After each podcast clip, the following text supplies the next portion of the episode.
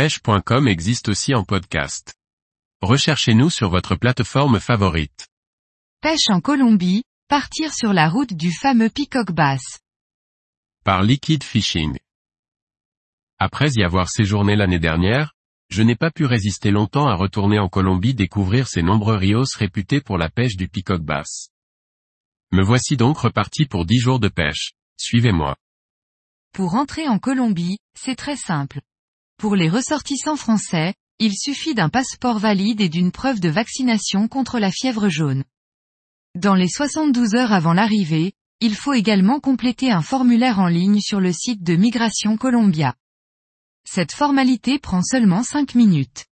À l'arrivée dans le pays, lors du passage aux douanes, il est demandé la raison de notre venue et l'adresse à laquelle nous passons notre séjour, il faut donc bien avoir cette adresse sous la main afin de faciliter le passage.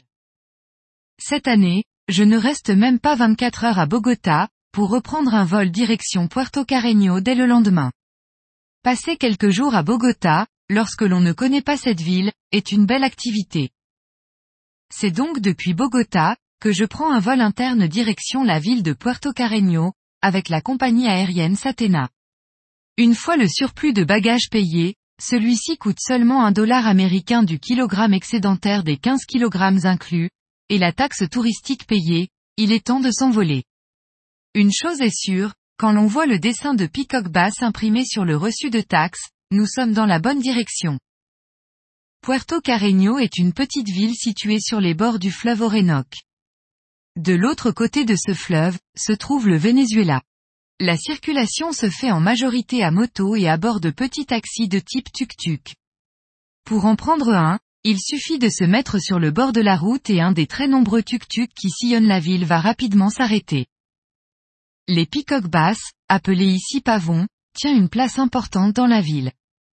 On le retrouve dans l'aéroport, ainsi qu'un peu partout dans la ville avec des sculptures et des peintures à son effigie.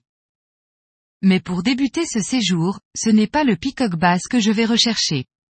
Ici m'attendent quatre jours de pêche sur l'Orénoque, afin d'y rechercher le payara et la sardinata.